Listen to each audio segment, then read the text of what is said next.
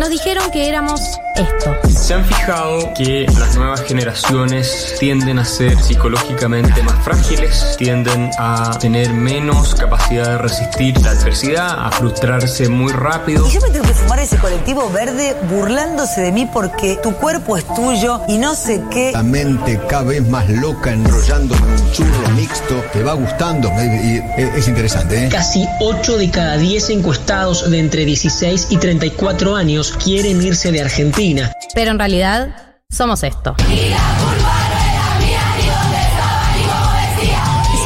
Educación sentimental que hemos recibido y que es constitutiva de nuestras maneras de responder afectivamente al mundo. Porque le doy un beso, me quiere matar a mí, la homofobia no se acepta en mi país.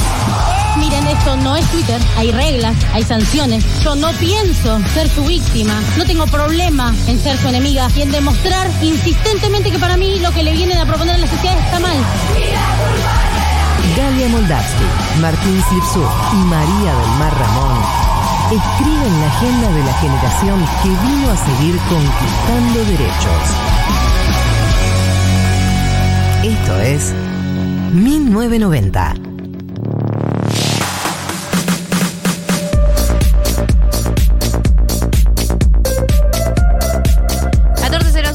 República Argentina, bienvenidos a otra jornada de 1990. Hace una semana que no nos vemos y los extrañé, les extrañé a todas las personas que están escuchando.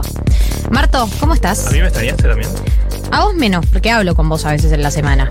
Ok, de una, yo también te quiero. Eh, qué mal que anda WhatsApp Web, digamos todo, porque este es un programa que va en contra de los oligopolios y las empresas grandes. Y no se guarda nada de todo lo que tiene para decir. Es muy importante esta instancia de denuncia. La gente prende la radio esperando que nos enfrentemos a los grandes poderes concentrados. Y aquí estamos. WhatsApp Web. Tenías una sola función, que es replicar lo que pasa en el celular en la computadora. Sí. Literalmente hacer como una copia de lo Una que cosa te pedimos, una. Empezaste a sumar funciones y dejó de funcionar. Volvé atrás.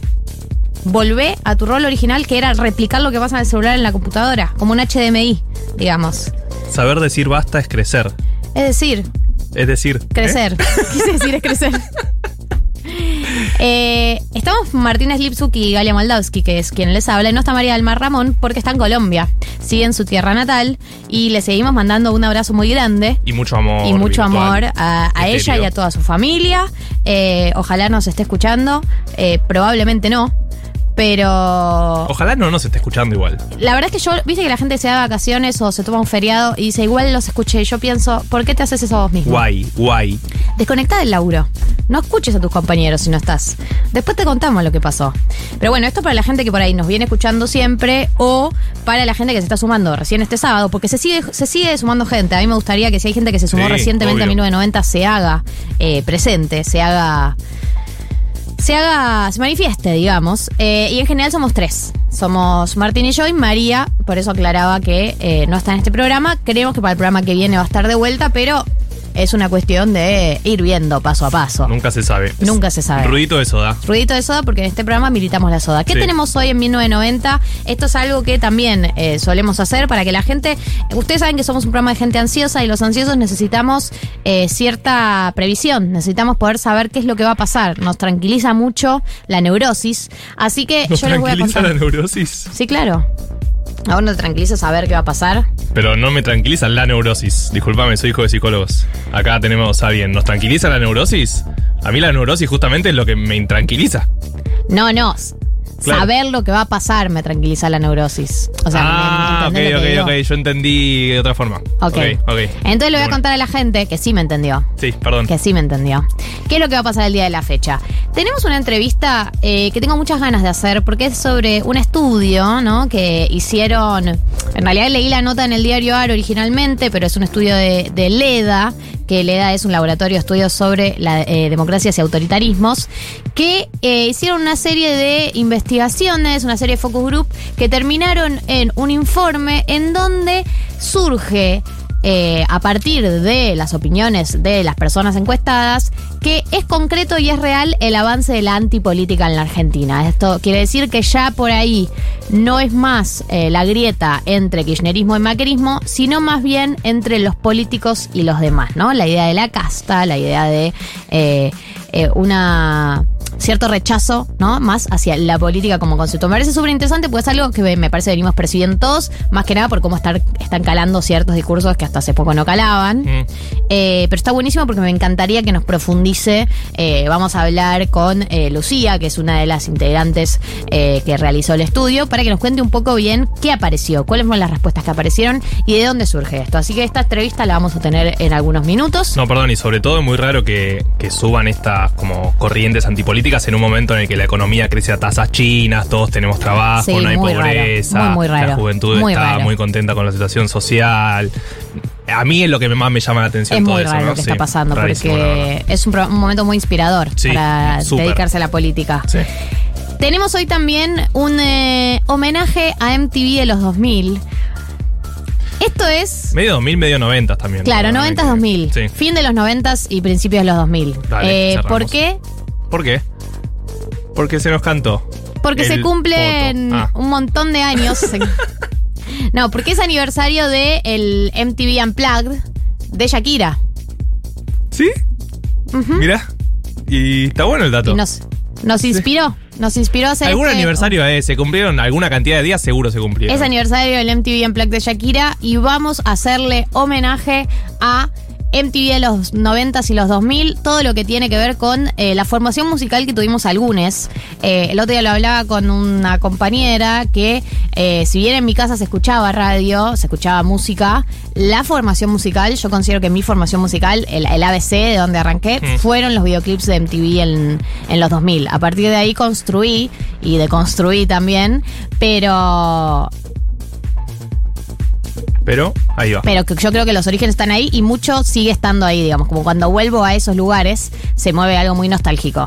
Sí, aparte hay algo del MTV que el Unplugged llegó a todas las canciones posibles, como a todos los estilos posibles, ¿no? Como desde Shakira, pasando por Maná, pasando por Nirvana y... Ahí va. Pero pará, pero este homenaje no es solo Unplugged, es MTV, videoclips. Está bien, también, está bien. El, está el bien. top, ¿te acordás que hacían el top 10 Sí. de MTV? Iban, iban desescalando los videoclips. Va a haber un poco de todo lo que se imaginan, desde Aerosmith a Backstreet Boys a Britney a Lenny Kravitz.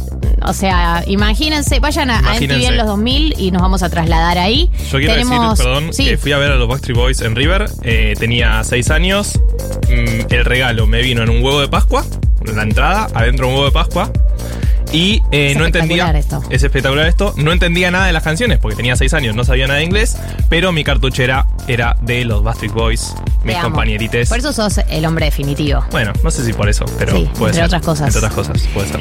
Hoy tenemos también eh, eh, columna de cine, curso de cine, viene Mati. Vamos a hablar de el Bafisi que se viene porque Mati nos prepara para lo que es el universo Bafisi. Nadie sabe bien cómo encararlo y cómo hacer para no terminar en una película de tres horas muda.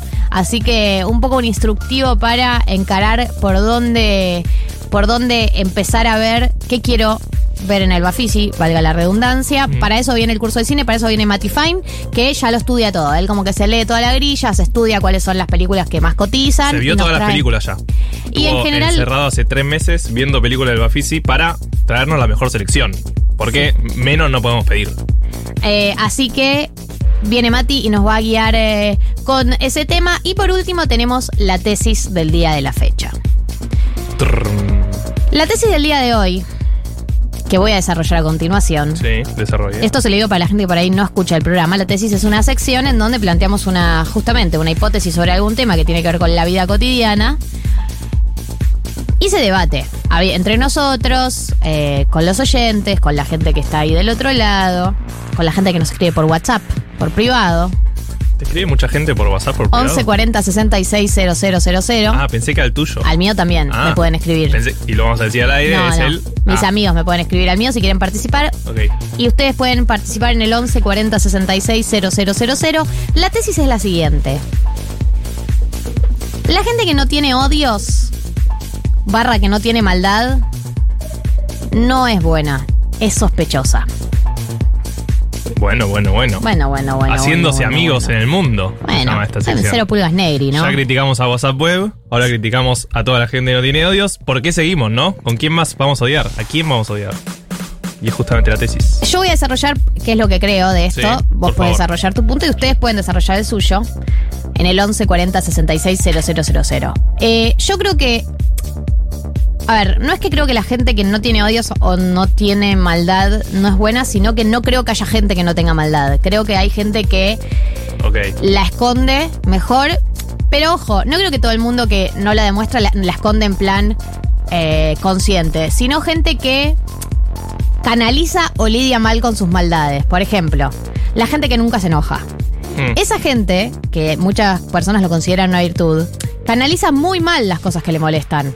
Porque no se enoja, no tiene discusiones y después un día, una vez al año, explota y dice todo muy mal o directamente nunca te dice nada y se distancia. No, Digo, explota porque se le cae una tapita de coca a la calle Sí. y de repente quiere matar a La- los perritos del mundo. Decís, La manifestación de las emociones, las discusiones, las peleas forman parte de, de- de lo cotidiano y de lo sano en los vínculos que tiene que ver con poder decir en tiempo y forma las cosas con las que no estás de acuerdo. Entonces, Mm. lo que para mí mucha gente lo ve como una virtud, que es esta gente que nunca se pelea o que, entre comillas, nunca se enoja, eh, porque no es verdad que no se enoja, sino que lo hace por ahí puertas para adentro, porque no es que no tienen cosas que le molestan, sino que no las manifiestan.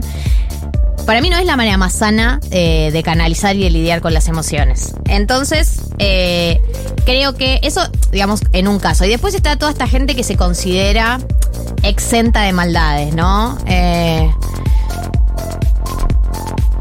La maldad es parte de la vida, qué sé yo. Mm, me parece que es parte como del...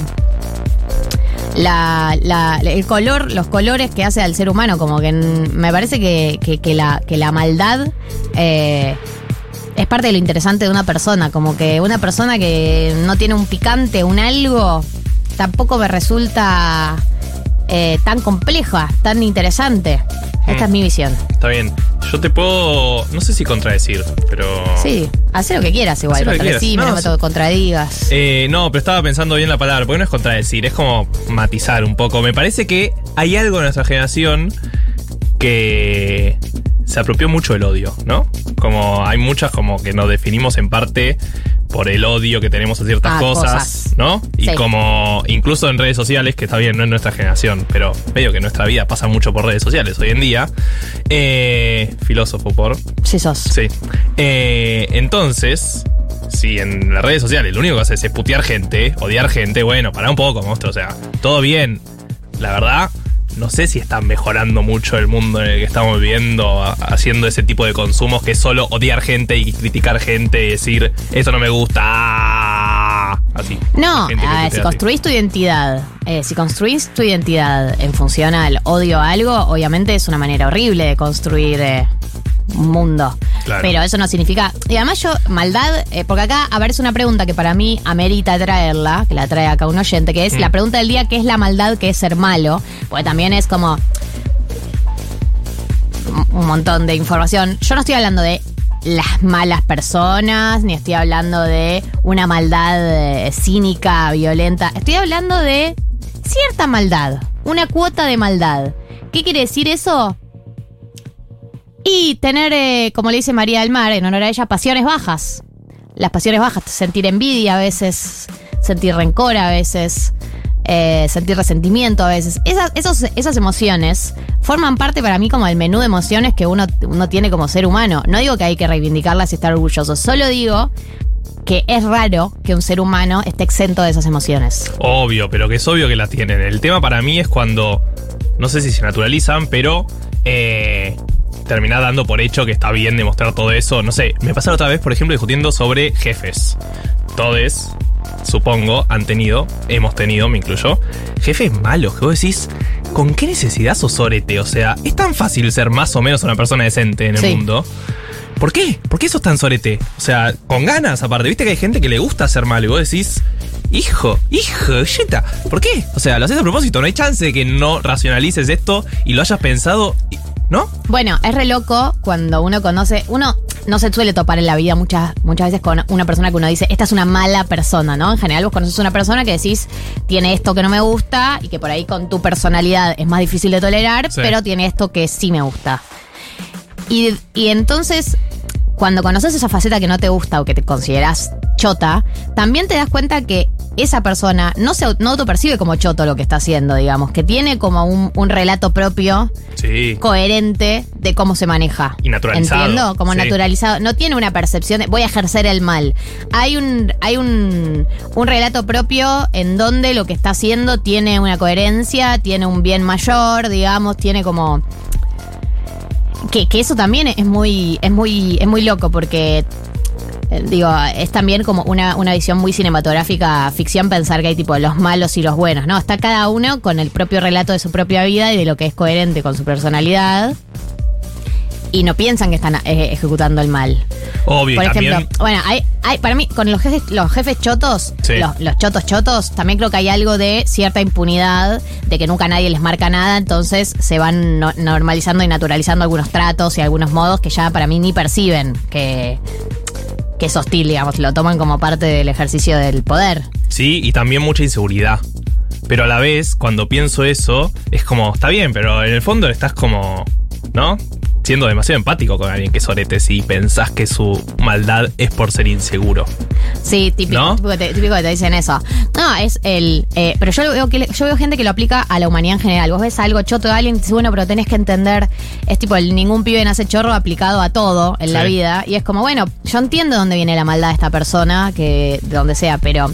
Yo creo que nuestros orígenes o eh, las- los condicionamientos con los que nacimos, en esto, hablando de este tema en particular, ¿eh? no estoy hablando de eh, la meritocracia.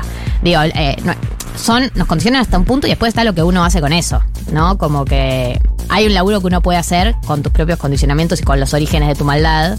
eh, que, que tenés, en algún momento tenés que hacerte responsable de tu propio devenir, de tu personalidad. No todo es culpa de, que sos inseguro, que, qué sé yo.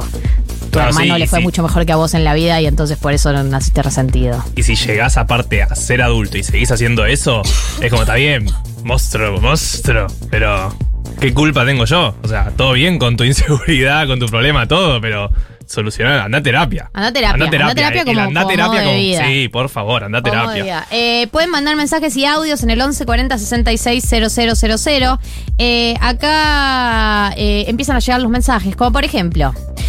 El enojo, la maldad o las emociones mal llamadas negativas son parte de la humanidad. En un principio de arrogancia, creernos. eh, ah, es un principio de arrogancia, creernos libres de maldad. Y la humanidad de asumirnos tan humanos como lo que criticamos o aborrecemos es el primer paso para ser mejores personas. Muy poético esto que nos están comentando acá. Estoy de acuerdo. Y además dice: el tema es la gestión de eso, cómo comunicamos y expresamos. Yo estoy completamente de acuerdo. Para mí es. Primero, blanquear que tenés maldad. Y segundo, o sea, el primer paso es blanquearlo y, te- y segundo paso es aprender a gestionarla, digamos, para que haga el menor daño posible. Negarla, no sé, a mí es algo que no me cierra y me hace dudar de la persona. Sí, o es que hay como un discurso medio zen de hace varios años que es como ocultar, ¿no? Como no, no es Sí, medio. Ivana Nadal. Claro, no es trabajarla en todo caso, es como no tengas. Y van no a tengas esos ustedes me pensamientos. critican y yo no siento nada con lo que ustedes hacen, ustedes son ustedes, yo soy yo, como una cosa de... Eso, ser ajena a las, a, a las emociones negativas o a las, a las pasiones bajas, no, no, te, no te da bronca que te puteen, digo, estaría bien, digo, es parte, tenés derecho. Eh, acá Diana nos dice, la maldad es parte de la humanidad, no hay que ponerle juicio de valor, el tema no es sentir eso, que es normal, sino cómo lo gestionas. Bueno, aparece, empieza a aparecer un consenso con respecto a qué es lo que hay que hacer con la famosa maldad. Acá nos dicen, hola 1990, yo tengo un problema Hola. y es que me da paja pelear. Y además soy muy sensible y tengo miedo de herir mucho a alguien cuando me enojan las cosas. Deseo que desaparezcan esas injusticias, pero me da mucha paja odiar a alguien. Y dice, por eso me dan ganas de alejarme o no relacionarme con esa gente. Por eso digo, la solución de no pelear y que el devenir sea alejarte es una solución, digo, hay caminos en el medio. Digamos, hay, hay caminos en el medio que, que no son tan extremas, digamos. Por eso digo, también cuando dice me da miedo herir mucho a alguien, vos herís mucho a alguien cuando acumulás, acumulás, acumulás dolor y un día vas con toda la bronca y decís, pero una persona que gestiona bien, no soy yo, ¿eh? pero una persona que gestiona bien las emociones y que dice hago vivo en tiempo y espacio, que no tiene acumulado mucho, las puede decir bien justamente para no herir a la otra persona. Pero es imposible gestionar bien las emociones. No existe, es un. Es un ideal falso, me parece. O sea, entiendo que sí hay mejores formas de lidiar las emociones que otras, obvio. No estoy diciendo que todos lidiamos mal. Pero nadie li- lidia siempre bien con las emociones. No, No, no. existe, eso es imposible. No. Entiendo que es un camino. Viste como dicen ahora, en la primaria te deberían enseñar gestión de emociones. Sí. Igual sí. Sí. las Waldorf te lo enseñan. ¿Sí, vos decís? No sé. No sé. Pero No, es como- porque aparte Muy tampoco. compleja emocionalmente la gente sale a escuelas Waldorf. Si hay gente que fue a escuelas Waldorf, que me diga Sí. si les enseñaron a gestionar sus emociones. ¿Cómo sería esa materia aparte, no? Tipo, Gestión te de rompen un juguete en la cara. y es tipo, ¿qué te está pasando? A ver, a Conta- ver. Reacciona. contame. Reacciona. No, pero en palabras. Ponelo en palabras. Te voy a dar acá un instrumento para que canalices. Mucho Arte. prejuicio. Arte, Un arte, papel. arte. Acá eh, Federico dice que eh, pelearse o discutir en malos términos, en malos términos tampoco lleva a nada y que cuando bajas un cambio se puede decir lo que necesitas sin herir o lastimar al pedo. Y agrega que por más que te hagas responsable de tus miserias, no necesariamente se tienen las herramientas para solucionarlas. En ocasiones vamos a lidiar con un montón de infelices que no pueden lidiar con su caca. A veces seremos nosotros esos que no pueden gestionarla. Bueno, mucha verdad eh, hay en los mensajes que estamos recibiendo. Eh, me emociona la complejidad emocional de nuestros oyentes, hay que decirlo. Eh, porque no he tenido todavía ningún mensaje del estilo. Hay gente sin maldad, ¿no? Como más, Bueno. más tajantes. Acá hay una persona que dice, un chongo una vez me dijo, la gente no es mala porque no quiere, sino porque no puede. En ese momento sentí que hablaba de algo atroz, pero ahora creo que tiene razón. Muchos no exponen su maldad porque no pueden, no porque no quieren. Medio No raro. pueden. Como no pueden ser malos, yo creo que es bastante fácil ser malo. Al revés, creo que la gente que es mala, como debería ponerse a pensar y decir, loco, es bastante fácil, ¿no? No ser sorete e ir cagando gente por la vida. Más Sí, o menos. No sé. No sé. Eh, Renata dice que en la escuela la que es profesora tiene una, tiene una materia que se llama educación emocional. Se debería llamar Sí. educación sentimental y que pasen nuestra educación. Renata, por favor, quiero más información. Necesito profundizar sobre esta idea. Sí. Eh, Nicolás dice que a él también le da paja enojarse y sobre todo en modo de reclamo. Eh, como que dice, bueno, ya fue, a otra cosa, pero que no por eso uno es mejor persona. Entiendo igual, es una fiaca.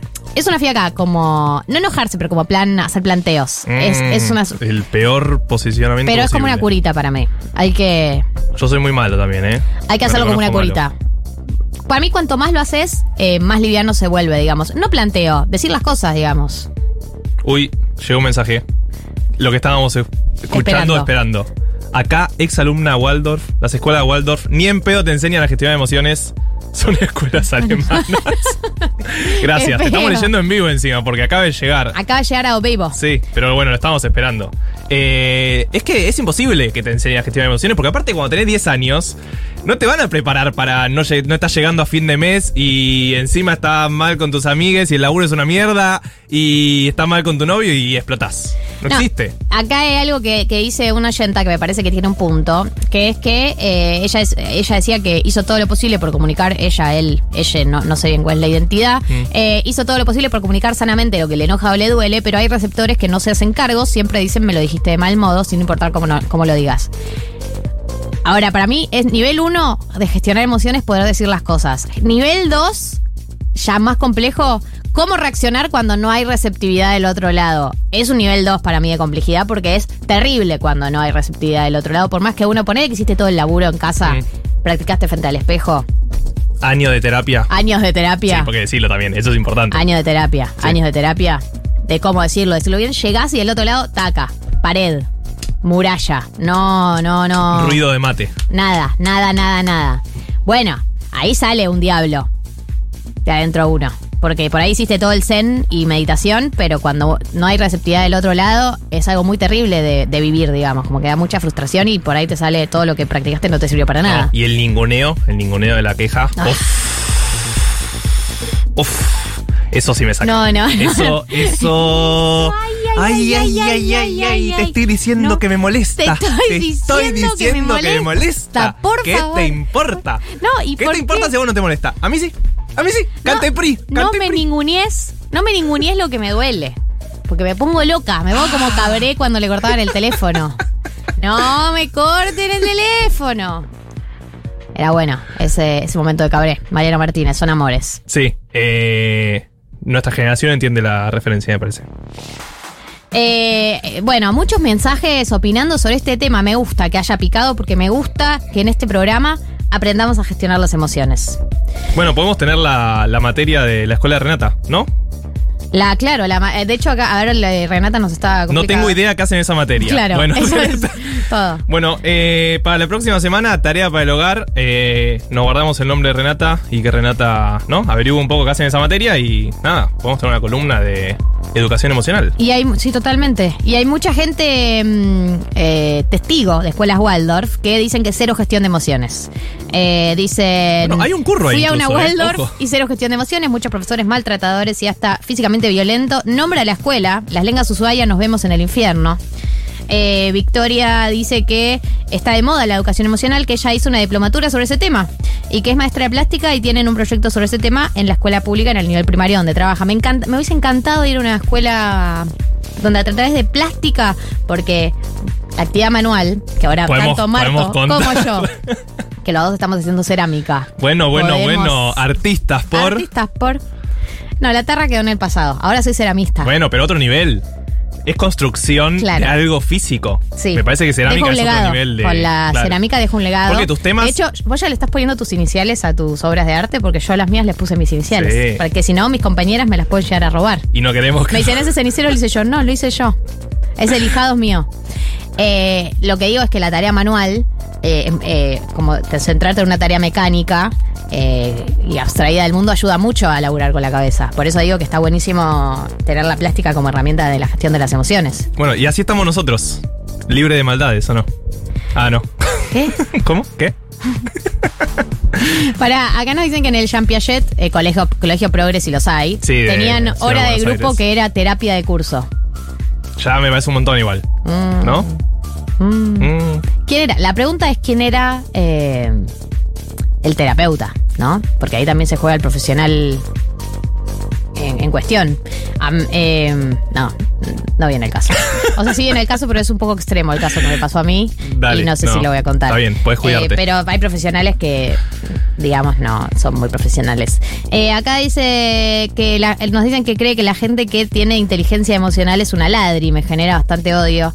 No, para mí es un concepto muy real la inteligencia emocional. Para mí hay gente que la gestiona muy bien sus emociones. No todos fueron a terapia, hay gente que simplemente tiene como cierta paz interna. Mm. Bueno, Juli y su hermana, Luli, es una persona de gente que nació con una paz interna, que vos decís, eh, ¿cómo hacen? Pero son cosas que, no sé, vienen de familia, no sé dónde lo sacaron, porque no es que Viene parece que familia. está. Porque los que lo laburamos en terapia se ¿No, nos ¿no hubo nota. laburo en terapia? Sí, dice que sí. Los que, lo, los que lo laburamos en terapia se nos nota eh, las, las cicatrices de la violencia, digamos, ¿no? Como que estamos rehabilitados.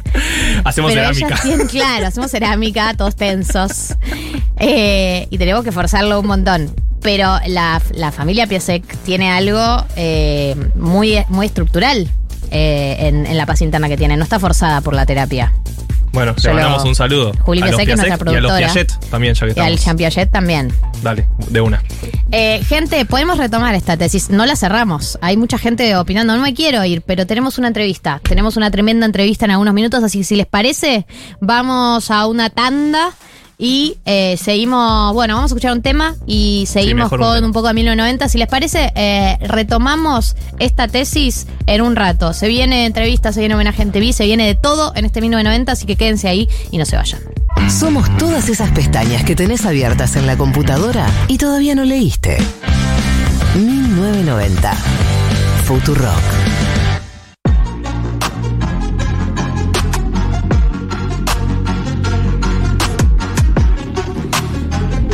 Ahora sí, estamos en condiciones eh, de entrar en la entrevista del día de la fecha. Como les decía, eh, ayer estaba leyendo una noticia que salió en el diario AR originalmente que tenía que ver con una investigación eh, que había hecho el Laboratorio de Estudios sobre Democracias y Autoritarismos, eh, en donde de alguna manera se confirma o parece una tendencia de que empieza a dominar más una lectura antipolítica que grieta eh, un tema de la crisis de representación, muchas de las cosas que venimos percibiendo en el discurso público, pero que me parece más interesante cuando son estudiadas eh, científicamente, digamos, eh, porque bien, no, en los medios de comunicación es como, bueno, uno sabe que Milley fue el economista que más horas tuvo de exposición y no, no- no necesariamente refleja lo que está pasando a nivel nacional, pero sí me parecía interesante eh, que sea investigado por ese motivo. Vamos a entrevistar a Lucía, que es eh, Lucía Weglin, eh, decime si pronuncio bien tu apellido, que forma parte, forma parte de esta investigación, del informe, y para que nos cuente un poco mejor. Hola Lucía, bienvenida a mi 990, acá Galia te saluda.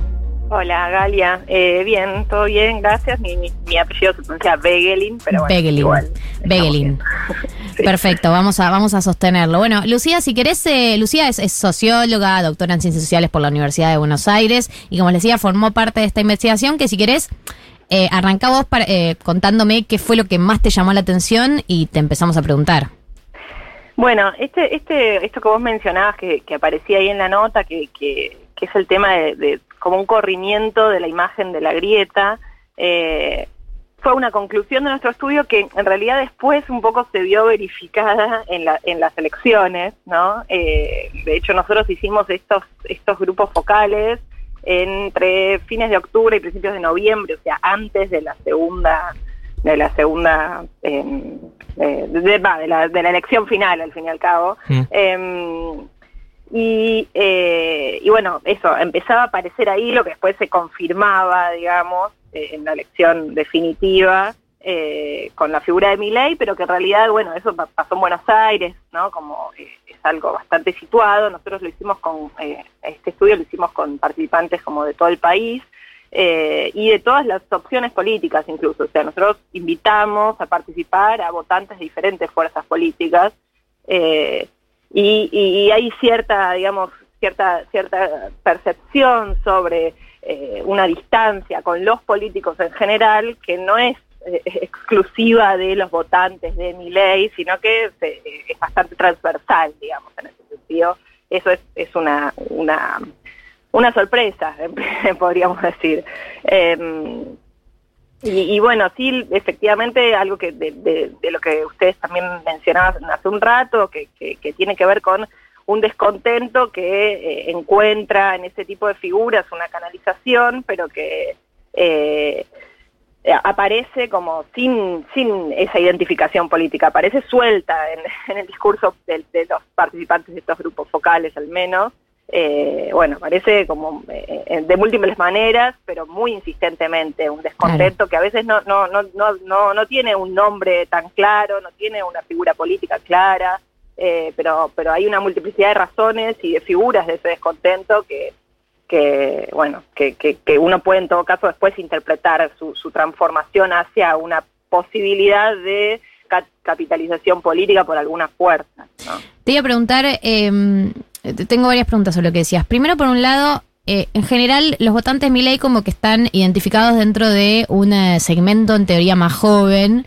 Eh, quería saber si en la investigación esta, este descontento, se habían hecho como una segmentación eh, en función de las edades o es algo que atraviesa, digamos, las generaciones. Hicimos bastante más cantidad de grupos de jóvenes, pero de todos modos es como una aclaración metodológica que, que, eh, hay que hacer, que es que eh, estos eh, no se pueden sacar como conclusiones representativas de este tipo de estudios que son cualitativos en realidad Mm. y que por lo tanto digamos no no no, no, eh, producen datos como eh, numéricos, sino que son más bien como estas corrientes ideológicas, lo que nosotros intentamos como indagar acá después hacemos por otro lado encuestas que, que, digamos que en donde sí uno puede medir ese tipo de cuestiones, pero en este caso se trata de un estudio cualitativo. En ese estudio hicimos muchos grupos más con jóvenes, pero también con, adultos mayores y con adultos. em, y, y y, el descontento aparece eh, en general, podemos decir, pero efectivamente hay un- una cierta asociación entre esta figura política y los grupos, digo, aparecían eh, eh, mucho más en los grupos de jóvenes esta figura política, eh, pero el descontento es transversal, podemos decir. Claro. Eh, y te hago una pregunta más sobre esto y, ahí le paso a mi compañero la pelota que te- tenía que ver con vos decías que había múltiples motivos de descontento. ¿Cuáles eran esos múltiples motivos? Algunos supongo que nos los imaginamos, pero me gustaría también preguntarte cuáles fueron los que aparecieron. Sí, o sea, lo que lo que aparecía sobre todo son muchas imágenes distintas, ¿no? De ese descontento. Eh, imágenes que, po- digo, por supuesto está la inflación, está como el, desorden de los precios, pero también está la inseguridad, también está la falta de trabajo, la precarización laboral en los jóvenes, por supuesto. Eh, pero, pero además de todas estas imágenes como muy que, aparecen en los relatos de los sujetos como a modo muy personal, ¿no? De, de experiencias subjetivas en todos estos campos. eh, también eh, lo que aparece es como una, una difuminación de las causas eh, eh, de este descontento. Aparecen imágenes, pero no aparece una explicación eh, eh, cabal, podemos decir, de, de cómo se esas imágenes, las causas de, esa- de la producción de esas imágenes, digamos. Y más bien lo que aparece es como una, una imagen de una crisis infinita, ¿no?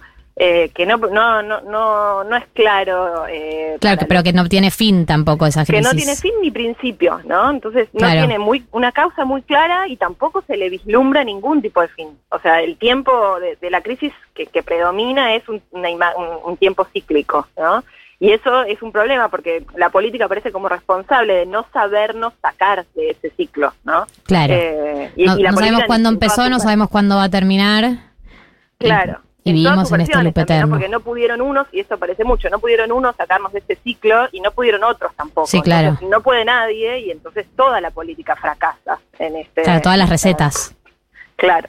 Eh, estamos hablando con Lucía Begelin, ahí lo dije bien, doctora en Ciencias Sociales por la UBA, sobre el trabajo de el Laboratorio de Estudios sobre Democracias y Autoritarismos que hicieron sobre esta, esta eh, corriente antipolítica. Hola Lucía, ¿cómo estás? Martín Slipsuk te saluda. Hola, Martín. Eh, mi duda partía un poco del contexto internacional, ¿no? Porque uno ve también lo que, bueno, no solo lo que pasó desde hace 10 años con la crisis de 2009 y ahora con la pandemia, sino también con todas las corrientes eh, de extrema derecha y de más antipolítica que vienen circulando en todo el mundo. Eh, le hace Trump, eh, el Brexit, Bolsonaro y demás. ¿Crees que hay alguna particularidad en la Argentina? ¿Vieron algunos estudios también en otros países que también se ve este crecimiento, digamos, de, de la antipolítica? Y en todo caso, si es que hay alguna particularidad argentina, ¿cuál sería? Eh, a ver, en, en- principio como los dos grandes por ahí emergentes políticos o fenómenos políticos de esta de esto eh, son sin duda como Trump y Bolsonaro, ¿no? Eh, y en Argentina lo que aparece más bien es que hay un discurso antipolítico que permea a los votantes de diferentes fuerzas políticas. Eh, no, no logra como centralizarse tan claramente en una figura hasta el momento, ¿no? Eh, pero bueno, sin duda, de algún modo lo que nosotros vemos es que está el espacio para que vacío, para que eso se llene con alguna figura eh, en algún momento, eh, y hay posibilidades, hay dando vueltas, pero no, no está como centralizado en una figura. Lo que lograron hacer, por ejemplo, Trump y Bolsonaro fue efectivamente como darle un nombre propio a algo que, existía eh, un descontento, que uno puede efectivamente como rastrear causas estructurales a nivel global, eh, y, de un descontento del que, en el- digamos, que sin duda también la pandemia vino como a poner en un primer plano, ¿no? O a, o a profundizar, eh, y en ese sentido como a, a prender las alarmas sobre, sobre, sobre el, el futuro de esta problemática, digamos. Eh, pero bueno, eh, eso, me parece que, a nivel global están, eh, tenemos estos como dos grandes, dos fenómenos políticos como muy, muy nombres propios, digamos, de eso, que acá todavía no, no emerge de esa manera.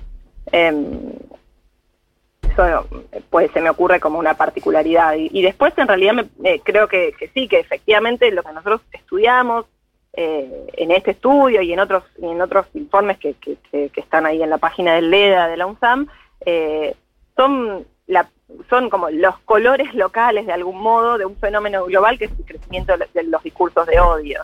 Eh, y, y en este estudio particularmente lo que nosotros venimos a, a- a pensar es qué hace la política con ese crecimiento de los discursos de odio. Y bueno, por ahí lo que hace la política en algunas, en algunas co- coyunturas locales es diferente a lo que hace la política en otras, eh, y eso cambia, por supuesto, la dinámica del fenómeno, pero el crecimiento de los discursos de odio es un fenómeno global, sin duda. ¿no? ¿Y, y cómo crees que está impactando en Argentina? Porque, por ejemplo, eh, yendo a uno de los temas de la semana anterior, el libro de Torre, que le recomendó Cristina a Alberto, ahí eh, Juan Carlos Torre, que fue un Sí. economista que estuvo eh, con Alfonsín, decía que él se ubicaba en los optimistas sin, ilus- sin ilusiones, ¿no? Como que sabían que el país eh, estaba muy mal y era muy complicado, pero eran optimistas. Entonces eran optimistas, pero sin ilusiones. Y pensando un poco también con estos eh, discursos de odios y esta antipolítica, también de impactar, ¿no? En la política que efectivamente llevan a cabo los gobiernos y los oficialismos, sabiendo que del otro lado, bueno, tienen gente que, que no sé, que, que está lejos del poder, pero nunca estuvo en el poder y tiene también ese activo político.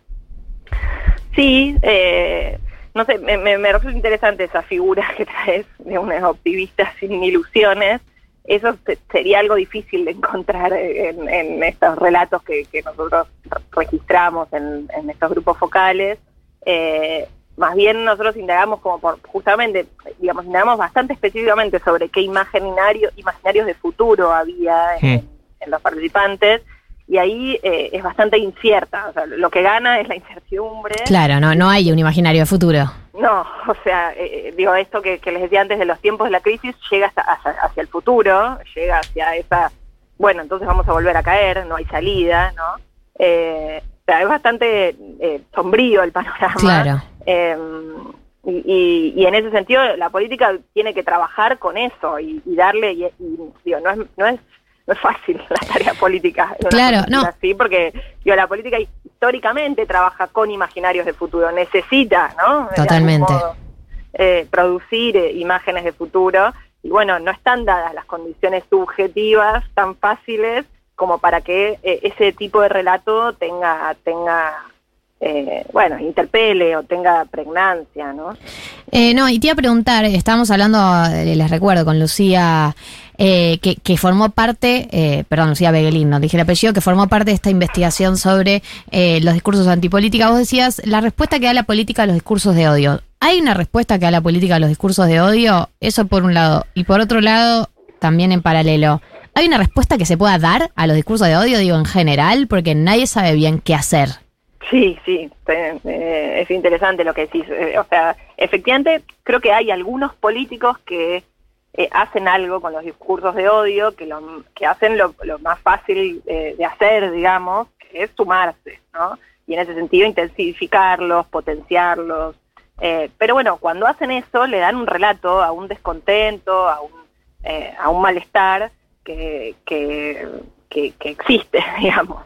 Eh, y, y por eso logran como cierta efectividad. Bueno, el resto de la política de algún modo no está haciendo nada con los discursos de odio. Eh, y, y no es y no es fácil esa tarea de, de hacer algo con los discursos de odio, ¿no? Ahí no, no, no tengo una fórmula.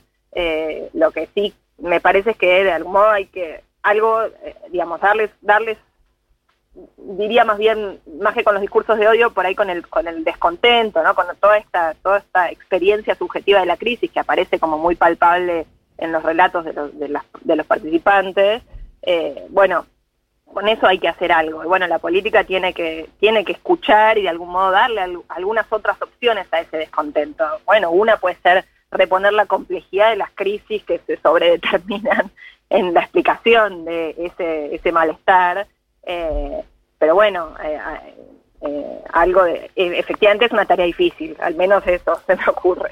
Claro, sí, no, bueno, es una, un- una tristeza, pues yo pensé que ibas a venir con la fórmula para terminar con los discursos de odio y eh, me voy a pensar en casa todavía qué vamos a hacer, pero no, creo que es un tema que posta nos, nos angustia y está presente en las agendas de todos y me parece que es eh, uno de los grandes temas, ¿no? En, en estos tiempos, como cómo lidiar, eh, porque tampoco pareciera haber mucha instancia de, de discusión, ¿viste? No es que uno dice, bueno, vas con argumentos y entonces, sea, porque no, me parece que no está fundamentado, es una sensación mía, apreciación personal, eh, Mm. tanto en, en argumentos o en quién tiene mejor argumento, sino en mucho más en un- una cosa más emocional.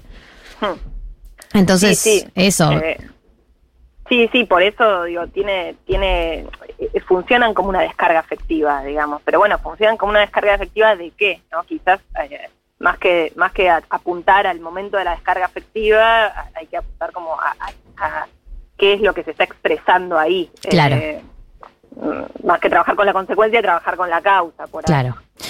Eh, gracias, Lucía, por pasar por 1990. Ella es Lucía Beguelín. Como les decía, estábamos hablando de la investigación que hicieron eh, con LEDA, que eh, es en realidad el Laboratorio de Estudios sobre Democracias y Autoritarismos, eh, y que eh, laburaron, investigaron sobre el tema de la antipolítica y por eso también la habíamos convocado. Te agradezco no por eh, tomarte tu tiempo este sábado y te libero para el resto del fin de semana.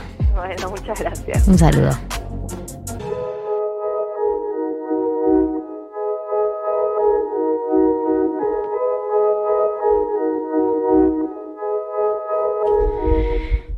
Tres de la tarde, nos queda una hora de programa. Hemos vivido todo tipo de emociones y experiencias sensitivas, pero Sí, esta semana se cumplieron, sí, esta semana se cumplieron.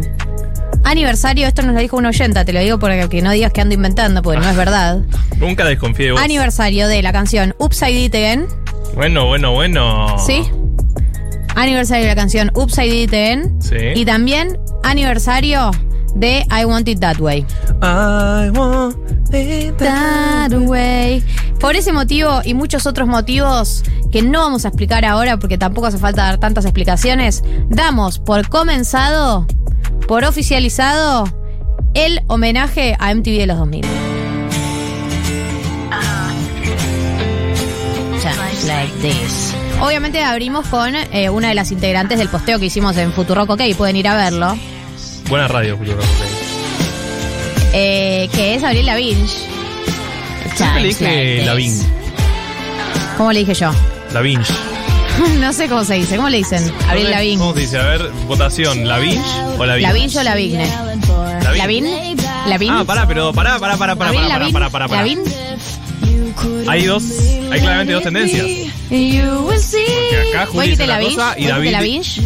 Juli dice Lavín y Abril Lavigne. La, Abril Lavín. Abril Lavigne. Abril Lavín. No, Abril Lavigne. Abril Lavín.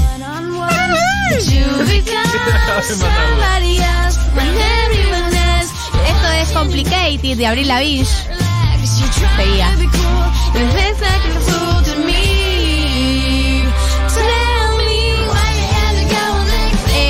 Complicated, por supuesto. Este tema yo me lo recuerdo, lo recuerdo perfectamente porque era uno del, del top 10 de MTV. Voy a entrar en este momento al videoclip. Por favor.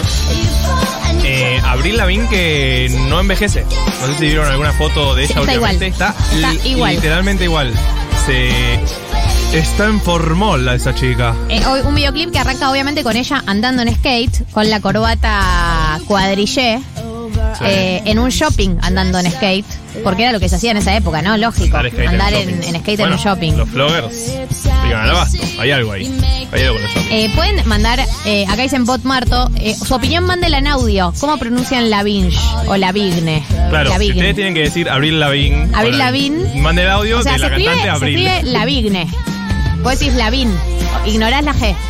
No, ¿cómo? Lavín. Lavin, ignorás la G. La viñe. No, Lavigne. Lavigne. ¿Quién le- El Lavigne. Eh. El Abril Lavigne. Pará. Para. Se escribe Lavigne. Sí. ¿Y? Ya sabíamos eso. Lavigne. Claro, no, es la, la, la, Lavigne. Lavigne. ¿Qué, qué estoy diciendo? ¿Qué estoy diciendo? Dando la razón. Eso Sí, puede ser que te esté dando Puede la ser, razón. Igual yo le abrí Lavigne. Sí, hay mucha gente votando que es Lavigne. No me importa.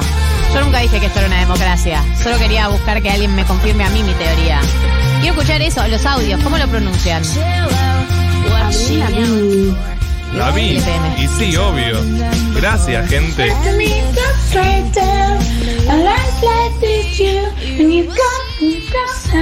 Bueno, es Abril Lavín. Sí, Abril Lavín. Me ca- harto toda la vida. Bien, vamos al siguiente tema, si les parece. Uf, me acuerdo cuando vi este videoclip. Eh, por es, primera vez. Por supuesto, porque es eh, Robin Williams sacándose todo, hasta la propia piel. Era una época en la que no sabía nada de inglés, por ende no entendía ninguna letra. Y era todo. Está, está él como mirando a la DJ, eh, como bailándole a ella, ¿no? Un, un plan medio así, como, como rogándole que le dé bola.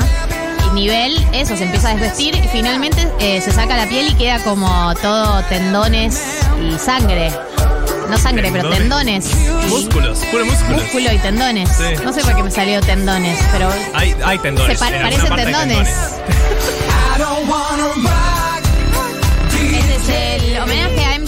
Estamos haciendo en el aniversario de Upside It Again y de I Want It That Way.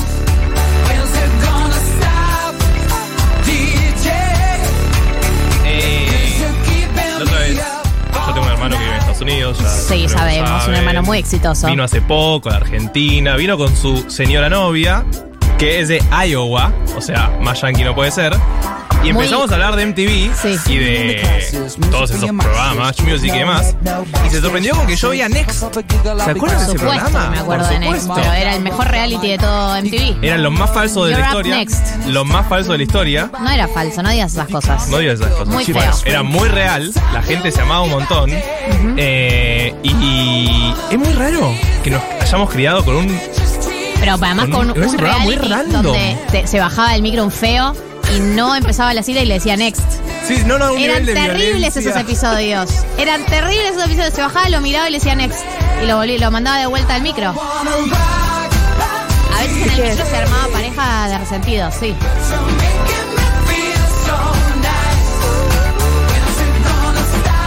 Chiques, es Abril Lavigne. Gracias, Eh, madre. Sorry, que es perdón en inglés. Claro, porque alguien bilingüe nos lo está aclarando. Por eso, sorry, perdón, en inglés. Ah, Vamos al siguiente tema de ese homenaje, ¿les parece? El tercer. Tercero. Sí, ya pasamos por Complicated. Pasamos por Roy. Claro, dije, yo dije, te- dije, dije tercero. Qué mal. a la mierda. Ese temazo. No puedo recordar el tema. Obviamente tengo muy grabado el videoclip. No sé si vos lo recordás. Es él tocando la guitarra como todos los videoclips de Lenny Kravitz. No digas así, Belén. O sea, una idea que se te caiga, Lenny, por favor. No es así. Él, hay una trama. ¿Hay una trama? ¿Sí? ¿Y cómo es? ¿Paula? Eh, está con una mujer originalmente. eh, y no está muy enganchado con ella. Se la ve originalmente como con una mujer en un departamento, no está enganchado. ¿Qué hace? Sale al mundo, digamos, él sale a caminar porque está triste, porque no está enganchado con la mujer con la que está, y conoce una moza. Un clásico. Opa, opa, Lenny. Por eso All of my life, where have you been? ¿Dónde estuviste? Eh, Esta es una entonces, pregunta que pasa mucho, ¿no? Medio de educación sentimental lo estoy haciendo, pero cada vez que es una persona que te gusta mucho decís, te voy a ver alguna vez en mi vida, ¿no? Es medio random ese momento. sí que decís, nunca te voy a volver a ver en mi vida. ¿Sí? ¿Por qué, por qué volverías a verlo? Y bueno, básicamente Lenny se levanta la moza, porque es Lenny Kravitz, Sí, sí, tiene sentido. y eh, después canta sobre este tema en un recital que da en un bar y está obviamente con la guitarra. Pero bueno, eso es después, no es todo el videoclip. ¿Me llevo los 10 mil dólares o no? No. Qué tipo sexy Lenny Kravitz, sí, por supuesto. Cómo olvidar el día en que se le rompió el pantalón en, en público. Bueno, Pueden googlear esa foto. Yo sé que está mal hacer esto, pero hay muchos grados de separación entre nosotros y Lenny. Es una estrella internacional.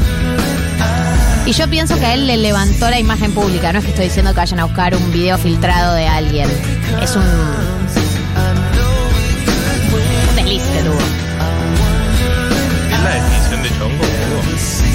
Es la definición de persona que envejece bien, porque está intacto, igual Oh. que Avril Lavigne. ¿Será que la clave para Epa, envejecer bien epa, es haber epa. estado en el top 10 de MTV? Robbie Williams, no La tiro. sé si envejeció Envejeció bien, Robbie ¿Sí? Williams.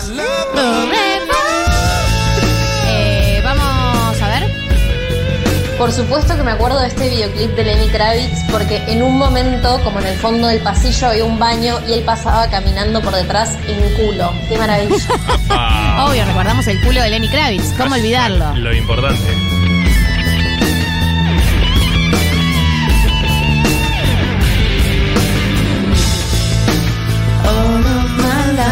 ¿Les parece escuchar el cuarto tema de este ranking? Por favor. Y sí, no podés. Ese grito.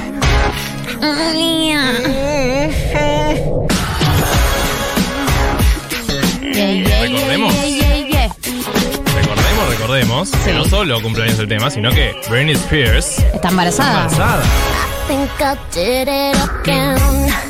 Upside Down, recordemos, arranca ella está en tipo en Marte o en la Luna o algo así. y se encuentra con una comunidad que vive ahí y bueno, la rompe, bailan juntos. Ah, es una crítica al capitalismo, básicamente. Un poco sí, ¿no? es Como la crecer en crítica a Elon comunidad. Musk. Mirá. Ella está con el traje rojo acá, el, el enterito rojo, eh, manga larga, pantalón, y con el pelo lacio, con el lengüetazo de, de costado.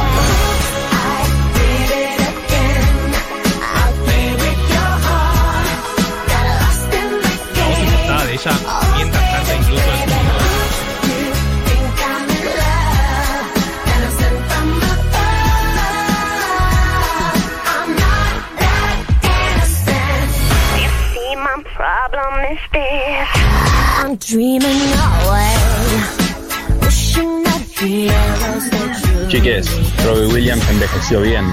Lenny Kravitz no envejeció. Eso es verdad. Ahí va. Eso es verdad. Mucha verdad eh, en ese mensaje. Este es el homenaje a MTV que le hacemos. MTV de los 2000, fines de los 90 y principio de los 2000.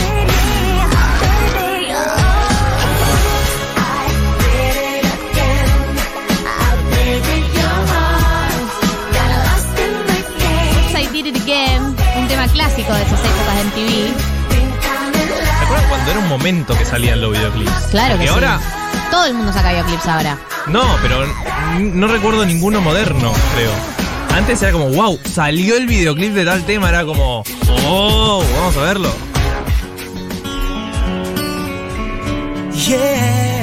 Por supuesto, de Britney solo puedes irte de los Backstreet Boys.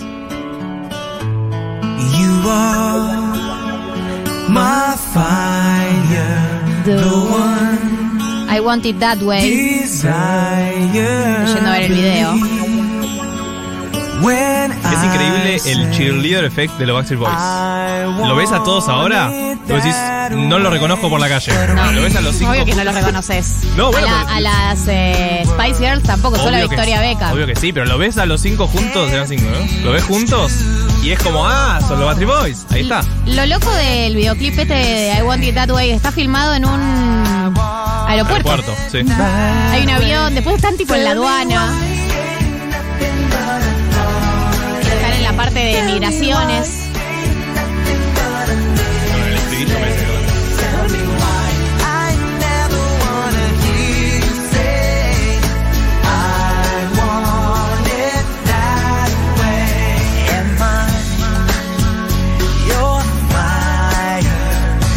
I Did It Again fue el puesto número uno de los 100 más pedidos del año 2000. Lógico, lógico, lógico y muy coherente lo que estás diciendo. Tiene todo el sentido.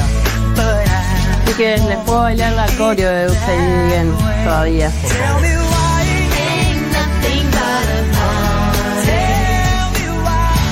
Podemos contar que la otra vez en la preproducción, eh, Ah, sí, Juli, sí, sí.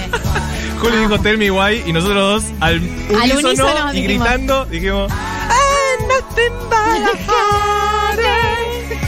Eh, conseguite amigues que cuando digas Tell Me Why te digan. I'm nothing but a heart. Eh, Eso somos. Este es el homenaje que estamos haciendo al MTV de los 2000. Si les parece, le damos adelante. Yo, este tema. Ni, ni, ni, ni, ni. Siento muy buena muchas cosas. Siento que. Toca el violín.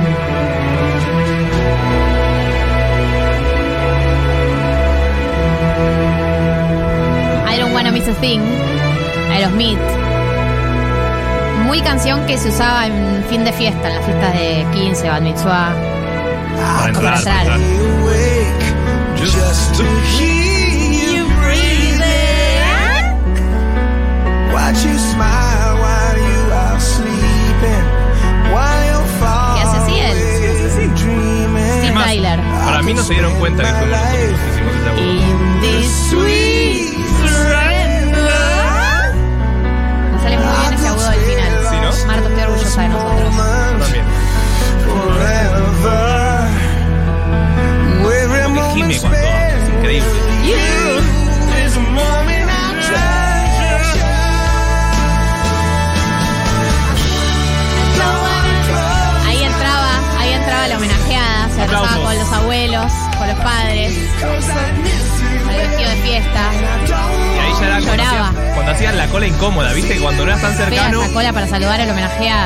10 personas antes que vos y le dabas un beso y le decías felicitaciones, feliz cumple. Era medio raro, era como. sí, no, no sabes ni qué, decirle. pero no está cumpliendo años. Le das el pésame, no sé, es medio raro.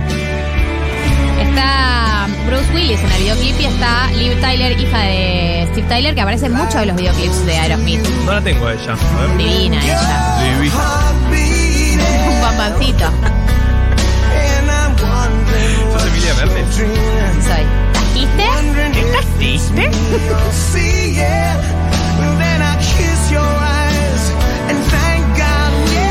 Lo bien que haces el casquiste es algo que Ah, lo voy a poner en el CV, lo voy a poner en el CV.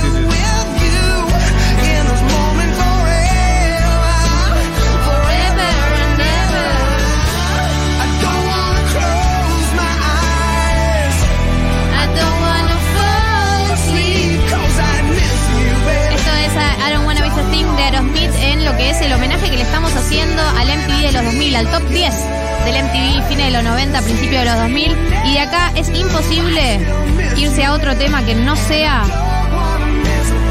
Californication de los Red Hot Chili Peppers. No sé si recuerdan este videoclip. Yo la verdad que no. Mira, para que me entiendan. Pero estoy yendo a bajarlo. Ah, sí, no me acordé. Lo ves ahora aparte y es muy extraño la tecnología con la que se dice. Todo, sí, todo. Todos. Eran eh, como. Era como un jueguito. Y ellos cada uno era un personaje. Sí, pero aparte como que cantaban en el cielo. Sí. Pero que canta Un en el cielo muy. O sea, se puede ver el croma desde acá más o Sí, sí, el, el verde. Lo vi en vivo a los Red Hot. ¿En serio? Sonido era más o menos. Pero me cae muy bien. Un saludo, nos escuchan siempre. Western civilization. The sun may rise in the east, at least it's settled in a final location. It's understood that Hollywood sells Eh, pueden comentarnos si recuerdan los videoclips de esta época en el 1140 66 000. Son bienvenidos sus mensajes y sus audios, porque nos gusta escucharlos, no nos gusta solo leerlos. Hey, a Sergeant Barrow, while to break the spell of aging. Celebrity skin, is this your chin or is that war you're waging? Firstborn unicorn, hardcore, softcore. Dream of Californication. Dream of Californication. No solo toca la tarra, sino que toca la bata imaginaria. Imaginaria. ¿Quién no toca la bata imaginaria? Vos la tocás muy bien, la bata imaginaria. Le quiero agradecer a los Red Hot por pasar por este homenaje. Pero hay que abrir, esta- hay que esta abrir- séptima vela, ¿no? Hay que prender esta séptima vela y dejar pasar a la reina. Dejar pasar a la única y la inigualable. Kylie Minogue, por supuesto. Qué nombre raro,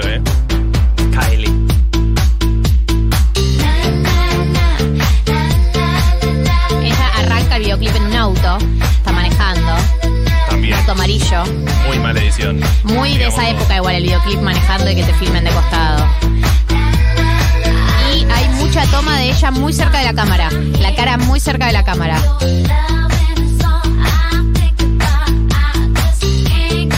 Giselle nos recomienda la fiesta de Britney, que es esta noche en el Uniclub, homenaje a MTV de los 90 y los 2000. Bueno, ¿ves? Lo hicimos en honor a esa fiesta, este homenaje. Después pasamos por caja, ¿no? Sí, claro. Con un, si van a nombre de Galia, tienen un 10% de descuento. Y así fue como te, se te llegaban el DM a las 2 de la mañana. Llegaba a las 2 de la mañana. Yo estoy en la lista de Galia. No. Ya está agotado. ¿Qué será de la vida de Kylie Minogue? Sacó un A disco ver. hace un par de años que está espectacular. ¿Ah, sí? Sí. Mira, En el 2020 sacó un discazo. mira. Para ella sí pasó un poco de tiempo pobre.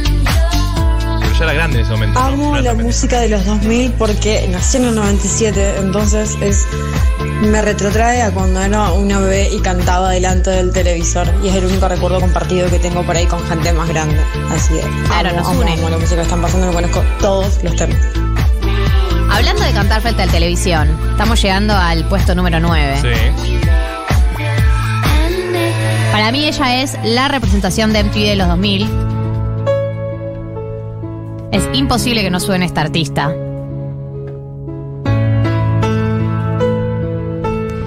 Se llama Evanescence. Y el tema es, por supuesto, My Immortal. Eh, está el meme que subimos, que es eh, yo llorando con Evanescence sin entender nada de lo que dice. Porque son esos artistas que no importa lo que dice la letra, vos te das cuenta que es un, es una, es un bajón lo que está pasando. ¿Y el video? Y el video, ella está tipo tirada, acostada. Blanco y negro. Blanco y negro. O sea, el nivel de bajón es total. Ella acostada en como una construcción, muy rancio todo. Vestida de blanco.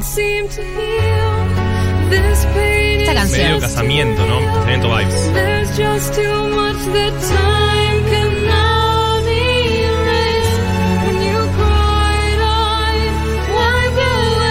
No sé qué dice, pero sabés que está Cuando agonizando de dolor. Cuando llorabas yo te limpiaba todas tus lágrimas. Gracias por traducirlo. Cuando Marco. gritabas, eh, yo luchaba para sacarte todos tus temores.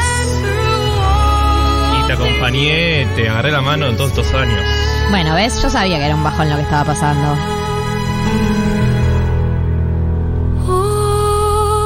Este es el homenaje que le hacemos al MTV de los 90 barra los 2000. Esta es Evanescence en el puesto número 9. Y vamos a cerrar esta lista. Eh, Evanescence era nuestra del emo, nos dicen. Evanescence lo usaron en un capítulo de Katy Ángeles, desolador. Eh, bueno, Kudai era nuestra Evanescence acá. Era una banda, pero era el mismo, la misma línea emo. Como que me acuerdo del nombre, pero nunca lo escuché, creo. ¿Kudai? Uy, casi me mata con la mirada. ¿Qué? El nivel de ignorancia, no Bueno, sé cómo no te da vergüenza. Kudai marcó a una generación de emos en la Argentina. Bueno, pero está bien. Estoy diciendo que no lo escuchaba. Disculpame. Si querés me voy. No, no te vayas, Ah, bueno. porque no está María, digamos. quilombo, si te vas, me sí. quedo sola. No es el mejor escenario. Pero bueno, vamos hablando. Sí, igual hablemos al final del programa. Dale, dale, dale. Paso por administración. Pasa por mi oficina cuando termine.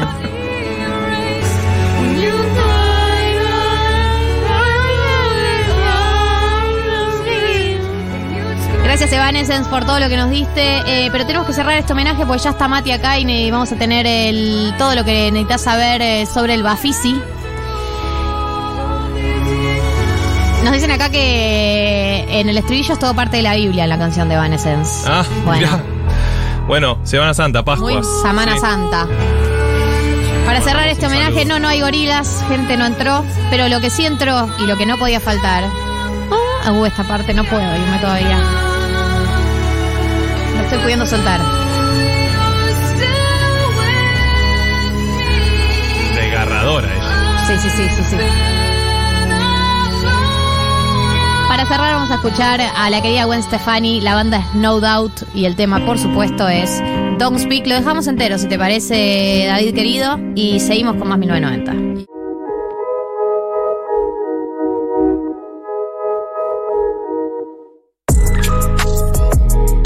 treinta en la República Argentina. Gente, queda media hora de 1990, así que quédense ahí porque en un rato no vamos a estar más y nos van a extrañar. Cuando no estemos. Soy como una madre que te hace sentir culpable. Así quiero que me escuchen, con esa culpa, con la culpa judeocristiana. Qué lindo ese sentimiento.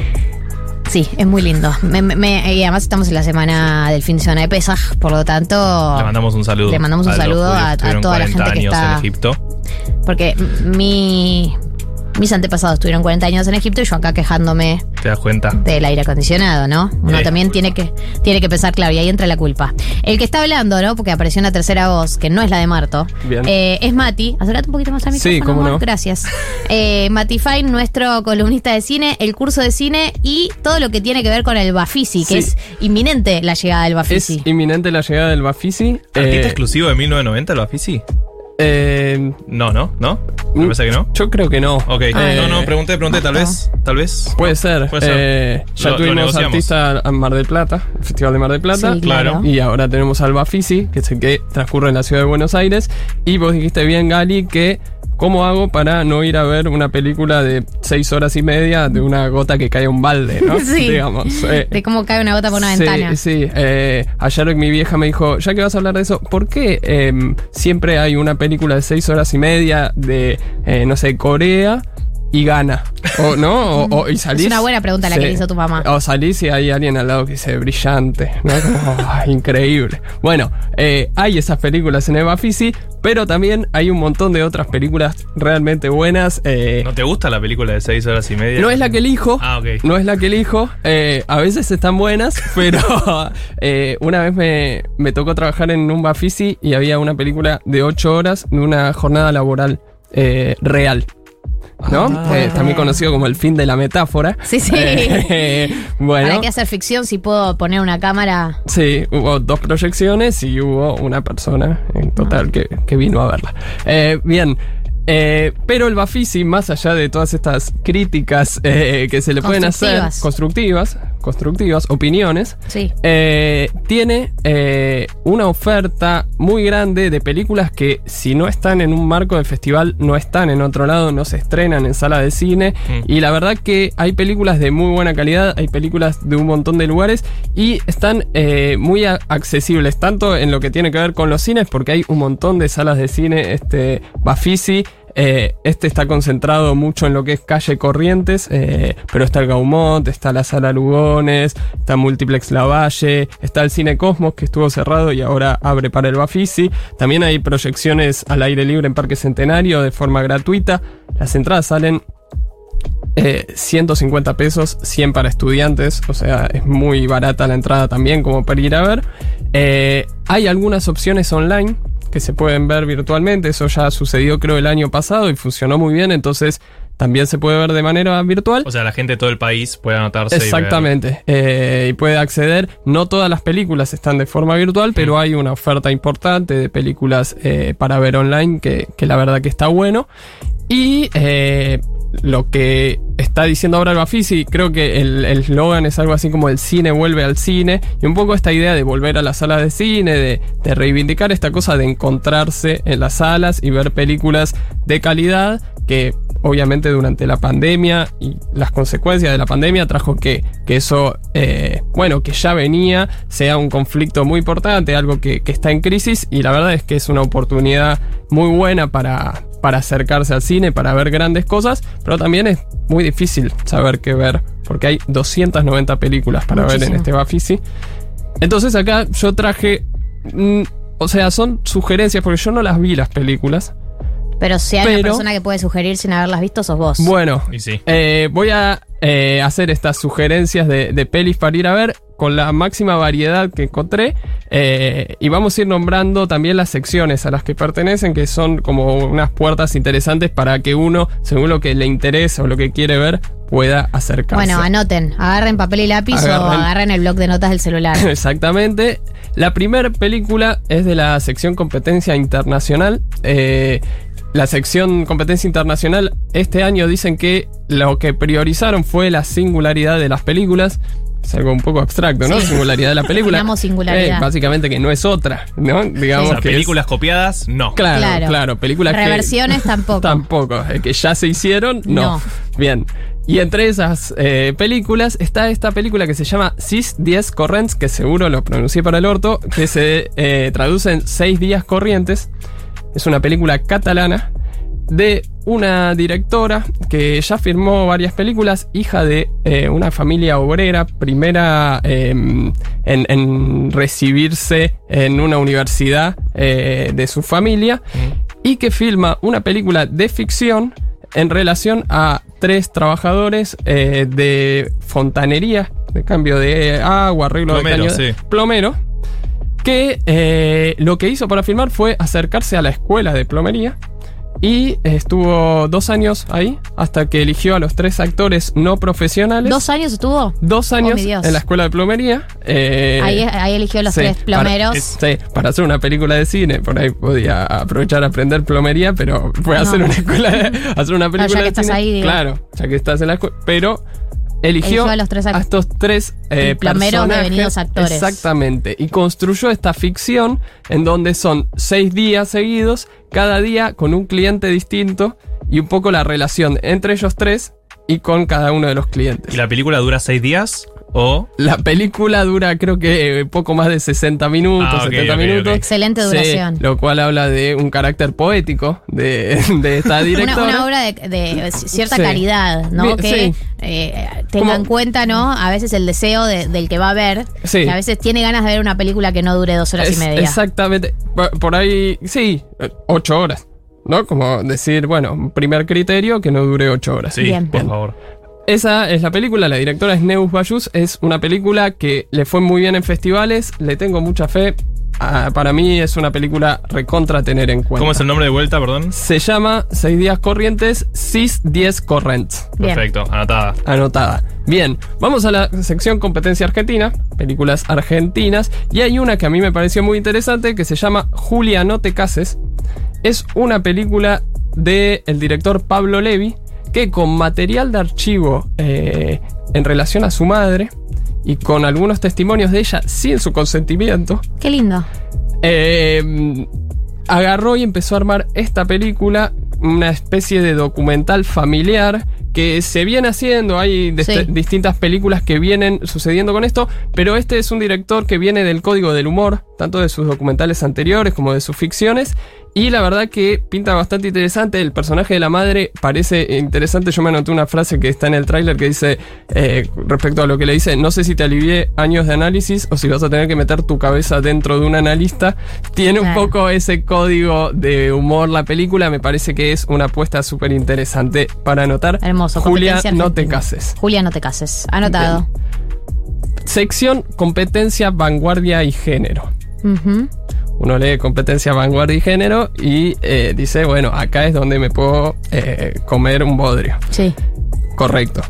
Pero, pero, hay también lo que hay en competencia vanguardia y género es eh, un montón, es una selección muy heterogénea de películas que, bueno, vanguardia y género, eh, representadas por distintas cuestiones, por distintos aspectos de las películas, entonces se puede encontrar un montón de cosas. Yo seleccioné dos que para mí son muy, muy eh, prometedoras. Una se llama Last Film Show, es una película india, esta película está online, o sea que la pueden buscar online, y es una película de la relación entre un chico y sus amigos con eh, la sala de cine de su pueblo, con el proyectorista. Es la historia real del acercamiento del director al cine. Es un director ya de mucho recorrido. La verdad que es una película que promete mucho, que viene de ganar un premio en un festival eh, importante en Valladolid. Entonces, la verdad que es una gran apuesta. Y otra, para quienes gusten de un cine de terror, algo medio Julia Ducournau, que hablamos Sí. acá, de, de crudo.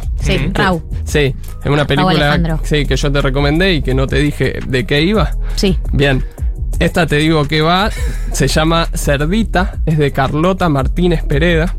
Es una película un poco en ese tono, una adolescente en una pileta, eh, está como en una zona rural y tres compañeras que le empiezan a hacer bullying, la empiezan a acosar y lo que pasa es que hay un tipo por fuera de esa situación que secuestra a esas tres compañeras de ella. Y no solamente las secuestra, sino que le muestra a ella que las está secuestrando. Dios. Es una película que promete mucha tensión y que viene de un corto anterior de esta directora. Esta es su primera película, su primer largometraje, Mm. Eh, en donde ya había construido esa situación. Yo vi el corto, es buenísimo. El corto se construye de una manera muy interesante en relación al terror, a las formas de contar la información. Eh, la verdad que si les gusta ese tipo de cine, es una recontra película. Bien, ¿cómo se? Cerdita, Cerdita. de Carlota Martínez Pereda. Bien. Bien. Trayectorias. Uy. Trayectorias es, si ustedes eh, oyentes no saben... eh, Si estamos hablando del a Bafisi, para la gente sí. que está se acaba de conectar, recomendaciones eh, hechas eh, específicamente por nuestro columnista Mati para ver en el Bafisi. Exactamente. Categoría trayectorias. Trayectorias. Si no saben qué ver, trayectorias, directores y directoras con mucho recorrido, la verdad es que es un re lugar para explorar y para, si no, no saben más o menos qué elegir, en general son películas de, de un nivel bueno, digamos. Yo seleccioné dos, pero pueden. La gran mayoría de estas películas son muy interesantes. Trepiani, de Nani Moretti. Nani, Nani Moretti lo conocemos. Lo conocemos. Habemos Papa, bueno, y, y Ah, algunas mira. películas anteriores. Caro No Diario.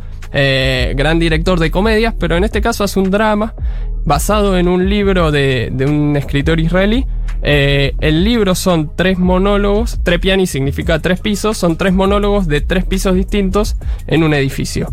Y lo que él hizo fue de cada monólogo construir una historia. Y un poco de eso va la película, tiene mucho, también estuvo en Cannes, digo, viene con mucho recorrido y la verdad que promete mucho la película de Nani Moretti, es un gran director, a mí me gusta mucho. Y el- la otra película es The Car Canter de Paul Schrader. Paul Schrader es el guionista de Taxi Driver. Bien. Tiene también... eh, Mucho recorrido sí, encima. sí. Por eso está en la categoría trayectoria. Exactamente, su, su nombre lo indica. Menos mal que. mm, Nada, le explico a la gente que por ahí no llegó a esa conclusión por su cuenta. Sí, sí, sí, como a los que le falta asociación, como este de 8 horas, ¿no? Eh, bien, trayectoria. Paul Sí. Schrader eh, tuvo así como una eh, carrera muy exitosa, 70s, 80s. Principio de los 2000, medio que desaparece con las películas, no, no recibe la crítica que venía recibiendo. Y ahora hizo una que se llama El Reverendo en 2017, creo que le fue muy bien.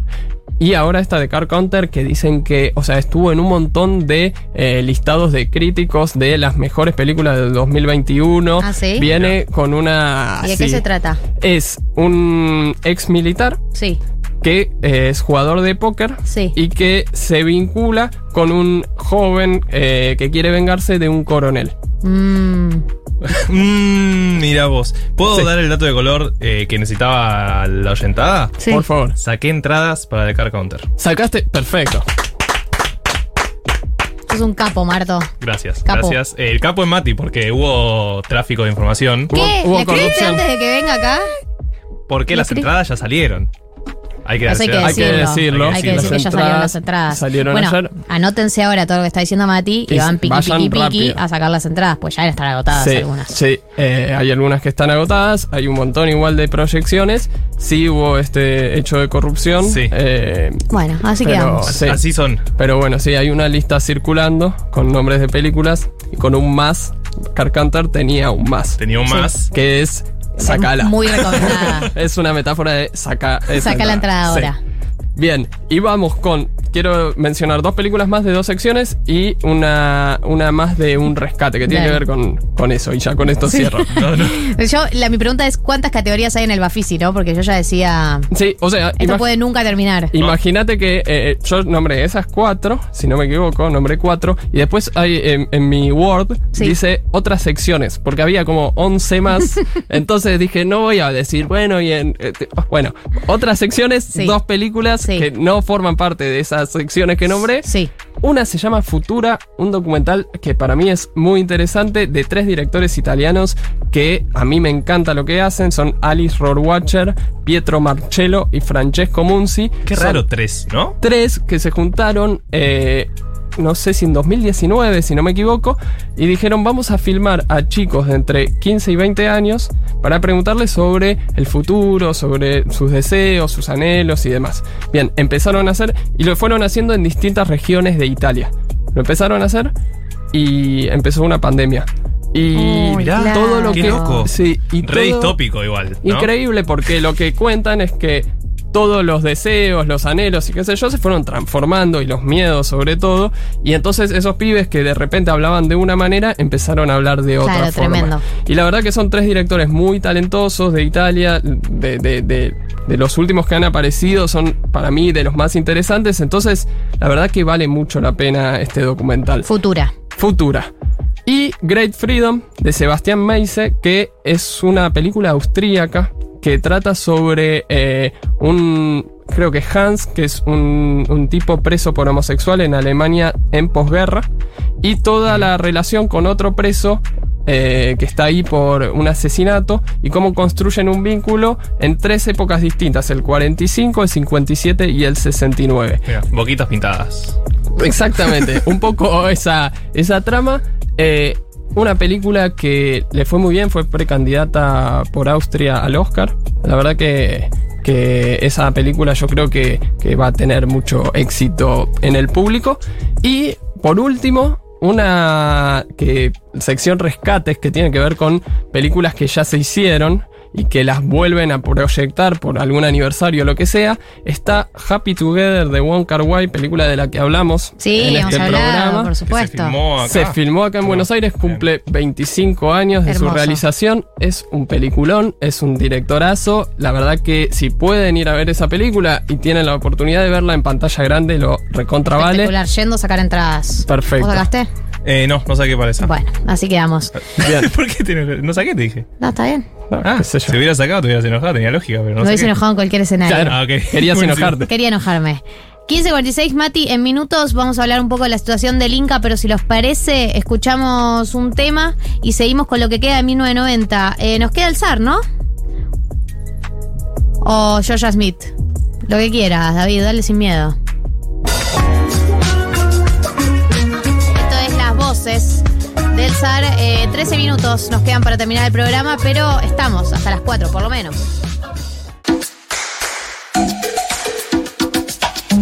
Hola, ¿cómo están? Esto es 1990. Y no solo en 1990, sino que en 1990 con comida.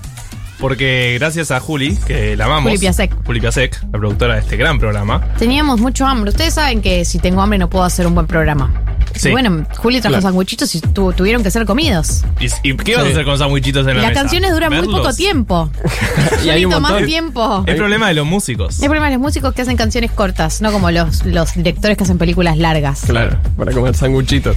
Habíamos hablado. eh, sí. Ocho horas igual, Sí. te comes una gran cantidad de Merienda, todo. Sí, sí, sí. Te cuento, Mati, que por ahí lo escuchaste, pero al principio de este programa, arrancamos hablando de una tesis que no terminó de, de definirse, de cerrarse, Sí. Que tiene que ver con la maldad en las personas, ¿no? Esta gente que se... eh, yo arranqué criticando a la gente que se autoproclama como gente sin maldad, o por ahí que no lo dicen ellos, pero es Sí. leída por el mundo exterior. ¿Qué pasó? No, nada, leída por el mundo exterior como... no me mires con cara. Como personas sin maldad. Bien. Como personas sin maldad. Lo que digo es... Sí, sí. Eh, No me dejan, no me dejan, eh, No te dejan de- de- desarrollar mi idea. Dale, por favor, desarrolle. Lo que digo es que al principio del programa hablábamos no solamente de la gente que se autodefine como sin maldad, sino de la gente que en el mundo exterior lee que existen personas sin maldad y hubo una cierta reivindicación de la maldad en las personas, no tanto como las malas personas, sino más bien, más bien tener cierta maldad, Correcto. ¿no? Sí. Y hablábamos, y esa, esa tesis derivó en que en todo lo que tiene que ver con gestionar la maldad, que tiene que ver con gestionar las emociones, que terminó siendo como gran parte de los mensajes que llegaban, porque es algo que me parece que todos, todes, eh, nos enfrentamos, que tiene que ver con cómo gestionar nuestras maldades, Sí. para ser lo más eh, socialmente aceptables que se pueda. Sí. Quedaron muchos mensajes pendientes y por eso queríamos retomarlo antes de irnos. Como por ejemplo, eh, hay una tendencia, un par de mensajes que aparecieron hablando de eh, cómo funciona eh, la culpa en los que tuvieron formación católica o cristiana, en donde vos tenés que ser, eh, amar al prójimo, hacer el bien, y cómo uno termina reprimiendo esa maldad, y cómo terminás gestionándola mal, porque la reprimiste, o sea, no está habilitada en la conversación, ¿no? Entonces, la- cuando sale, la gestionas mal, porque te dio mucha culpa siempre, la reprimiste y cuando salió, salió mal. Pero a la vez hay algo de la religión, perdón, que es como medio misericordiosa, qué palabra complicada. Sí. ¿No? Como que si te equivocás, igual vamos a estar acá. Pero es medio raro como tratar de, ¿no? Como- Pero son cosas distintas, porque una cosa es equivocarse y perdonar, que está muy bien, y otra cosa es, eh, no sé, por ejemplo, si uno quiere ser eh, a imagen y semejanza de Dios, que es bueno, noble, bla, bla, bla, Sí. no hay espacio para la maldad en esa imagen y semejanza, digamos. Claro, pero lo que te dice la religión es si hay maldad, igual acá estamos. Sí, obvio. Entonces es como, no hay, no hay espacio para la maldad, pero a la vez, si la haces, eh, acá estamos, entonces terminás haciendo. Sí, sí, sí, como sí, sí, sí. explotás en esta lógica que vos decías de no hay lugar, si no hay lugar, después explotás, bueno, si explotás, igual acá estamos. Así que Eh, acá dicen, nos dicen, por ejemplo, Da- Daniela, la gente que no putea no se lleva con nadie nunca y las buenas vibras a mí me asusta por especuladora, pero además me aburre por careta. Eh, sí, bueno, todo el discurso mala vibra, eh, buena vibra y mala vibra, pero para mí hay suficiente evidencia de que eh, es un discurso en el que no se puede confiar. Digamos que mucha gente de muy, muy mala vibra lo reproduce, digamos. Claro. Eh, acá, por ejemplo, mm, eh, hablan también, bueno, eh, de todo lo que tiene que ver con otro otro wing que surgió, es todo lo que tiene que ver con las escuelas Waldorf o las escuelas en donde está presente la educación emocional, si es un robo, si no es un robo. Acá nos dice... Acá, hola chiques, acá Ani, dificilísimo todo, sobre todo cuando uno está eh, como en otro nivel de ver o detectar ciertas cosas y el otro lado no pueden seguirte la línea porque simplemente no están en el mismo momento de entendimiento, todo un aprendizaje. Bueno, que esto es hablar de ponerle vos, ponele que vos hiciste el laburo, gestionaste bien tus emociones, lo dijiste bien y del otro lado, nada. No nos llega el mensaje, no, no se puede conversar. Bueno, es un segundo desafío ahí, cómo mantener la calma, cómo no colapsar, que esto es algo que me parece que forma parte de todo lo mismo. Y de esto, de hecho, frente a esto aparece el mensaje de Agustina que dice que su terapeuta se fue de su obra social y está freaking out. Porque, digamos, lo que atraviesa toda esta conversación tiene que ver con la terapia. Sí, Básicamente. sí. Un poco sí. con la- las virtudes y los beneficios de hacer un laburo sobre uno mismo. Por eso eh, hay algo, eh, esto ya, ya ha aparecido alguna vez, porque yo le entiendo que hay gente que por un contexto socioeconómico por ahí no puede hacer terapia, pero si tenés los recursos y tu discurso es, ¿para qué voy a hacer terapia si ya tengo amigos? Mucho miedo de esas personas, mucho miedo de esas personas, Eh, porque tus amigos no estudiaron y vos no estás laburando sobre tu propia persona, lo cual es preocupante. No, y hay que reconocer las falencias de uno. Hay que reconocer las falencias. Es muy importante eso. Acá Renata, porque una de las personas que dijo que enseñaban educación emocional en una escuela donde ella da clases se llama Renata, Sí. una oyente a la que le mandamos un saludo, y dijo que iba a investigar esta semana eh, de qué se trataba esta materia de educación emocional. Así que para la semana que viene, Renata, escribinos para ver. eh, quiero, quiero saber cuál es el plan de trabajo de esa materia. plan de estudio. plan de estudios. Claro. ¿Cómo, cómo se aprueba? La ¿no? bibliografía, todo. La bibliografía, todo, todo, todo, todo. Uno de los temas que nos quedó pendiente para el día de hoy, que lo íbamos a laburar más en profundidad, pero no llegamos, es el tema de la inflación, ¿no? Porque este mes salieron dos temas, que tenemos Inca y tenemos inflación. Sí, Por un lado, inflación. nos quedó pendiente el tema de la inflación, que fue eh, que salió el dato de la inflación de marzo, el más alto del 2002. El más alto de 2002 fue 6,7% mensual, 16,1% en los tres meses que va de 2022 y 55,1% en la interanual. Re bien venimos, ¿o no? Muy bien. Porque cuanto mayor inflación tenías, estaba mejor o no. No era como que si No, ganabas el no, no torneo. es así, ¿no? es al revés. Ah, ah, ok, mala mía. mala Menos mal que te lo tengo que explicar, ¿no? Ah, Porque Claro. No, no, me confundí, me confundí, perdón, mala mía.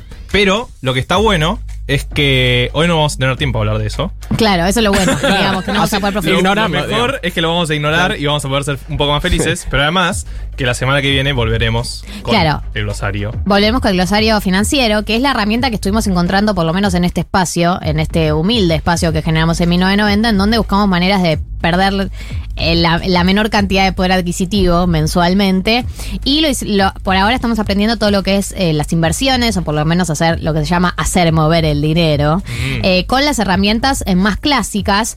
Pero tarde o temprano vamos a llegar a lo que son las herramientas más modernas, eh, es decir, el mundo cripto, el mundo de las criptomonedas. Y esto lo hicimos, obviamente, todo lo que es glosario financiero lo venimos haciendo de la mano de los amigos de Invertir Plus, que acaban de inaugurar su sección cripto, porque hasta ahora, si vos entrabas a Invertir Plus, eh, tenías opciones de inversión, pero eh, más vinculadas a las que ya conocías, eh, los fondos como una inversión, el dólar MEP, eh, todo tipo de eh, comprar dólares de manera más eh, tradicional y etcétera. Bueno, lo que inauguran ahora es la sección cripto, que es contar ya con todas las alternativas que tenemos para cubrir, cubrirte de la inflación o, o de la evaluación o hacer lo que tengas ganas de hacer con tus ahorros. Vas a poder eh, elegir entre diversas criptomonedas, stablecoins, eh, que son las, las cripto que son más predecibles, ¿no? Bueno, bueno, bueno. ¿Cómo sé del Galia tema? economista, ¿no? Sí soy. Sí, efectivamente. Que están atadas. Claro, stable porque son más estables. Claro. No son tan que, que no son tan, volátiles. tan volátiles. Exacto, eh, las Bitcoin, Ethereum y más. Eh, también vas a poder eh, eh, hacer crecer tu inversión, eh, vas a poder fondear tu CBU, cargar la sección cripto. Bueno, con la plata que vos, eh, Invertir Plus funciona así, vos le transferís plata de lo que es tu cuenta bancaria, donde sea que tengas la plata, la puedes transferir en pesos, ahí no es que tenés que hacerlo en dólares, y con esa guita después decidís en qué invertir. Sobre esto vamos a profundizar la semana que viene. Y antes de irnos queríamos hacer una aclaración, un comentario sobre lo que está pasando con el Inca, el conflicto con el Inca. Ustedes han visto esta semana una movilización a la puerta del Inca que terminó de hecho con, eh, además de represión y detenidos, con la salida del director del Inca que es, eh, era Luis Puenzo y con una serie de reclamos que me parece que eh, se fueron acumulando y se unieron para terminar en lo que terminó. Sí, sí, son un montón de reclamos, claramente es, eh, a mí me interesaba mencionar un poco que la salida de Luis Puenzo es una necesidad que exigía casi todo el colectivo de organizaciones de cine para empezar a solucionar el conflicto real que tiene el cine argentino, que tiene que ver principalmente con el fondo De fomento. de fomento. Que es cómo se financia el Inca. Exactamente, el Inca se financia como ente autárquico, o sea, no depende, depende de sí mismo en términos económicos y el ingreso tiene que ver con eh, impuesto a las entradas del cine y después un- una recaudación del ENACOM y un impuesto de ahí. Esos son los dos, las dos patas De más la com que importantes. sale de eh, los servicios audiovisuales, o sea, de los canales de televisión públicos, eh, públicos de aire, digamos, de la publicidad que les entra a ellos. Exacto. En 2017, que es cuando inicia un poco el conflicto, que hubo esa operación, no sé si se acuerdan, Sí. de Fantino y de, y de Feynman contra en ese momento presidente del Inca. Se estaba poniendo en juego ya el fondo de fomento y una de las voces dentro de todo el, el arco cinematográfico que se alzó contra a defender ese fondo de fomento, a exigir que se hable más con todos los sectores del cine, era Luis Puenzo.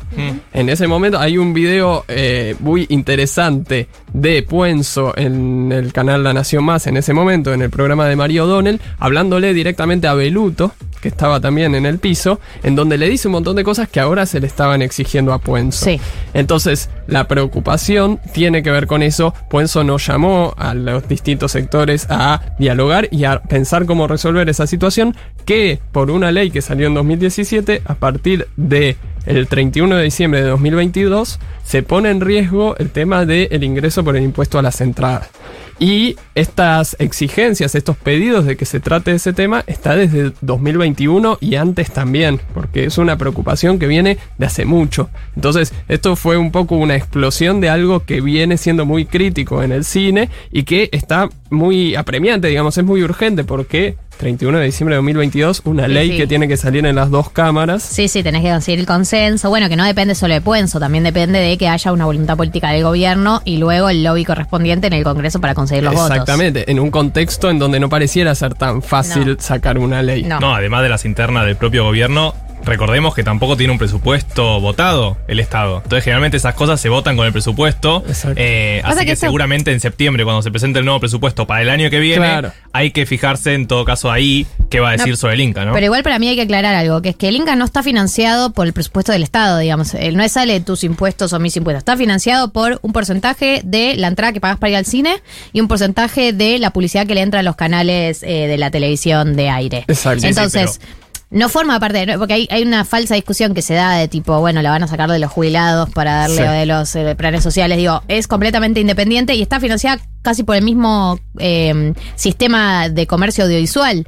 Entonces yo no creo que entre dentro del presupuesto. Es que generalmente esos impuestos directos, o sea, es un impuesto, claramente es un impuesto que cuando voy al cine pago un impuesto Claro. de más, pero bueno, es un impuesto directo, que tiene una aceptación, hace, o sea, como que pago ese impuesto y sé a dónde va. Claro. ¿Se entiende? Sí, sí, Eh, sí. Pero igual esos impuestos generalmente también se renuevan con el presupuesto.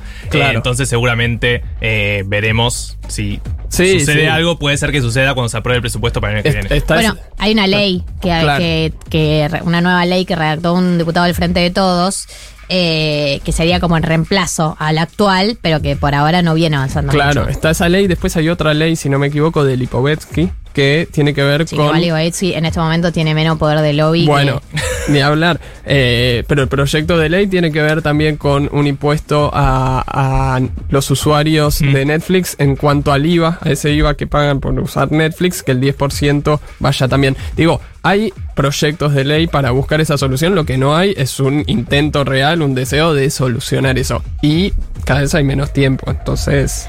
Entonces estaba bueno traerlo al programa de hoy. Gente, 1604, Mati, nos tenemos que ir. Le quiero agradecer a Juli Piasek, a David Eskenazi, a Marto, a Mati y a todos ustedes por estar del otro lado. Si les parece, el sábado que viene a la misma hora, a las 2 de la tarde, estamos. Dale, gracias a vos igual también. No, gracias a mí también. Dale. Adiós.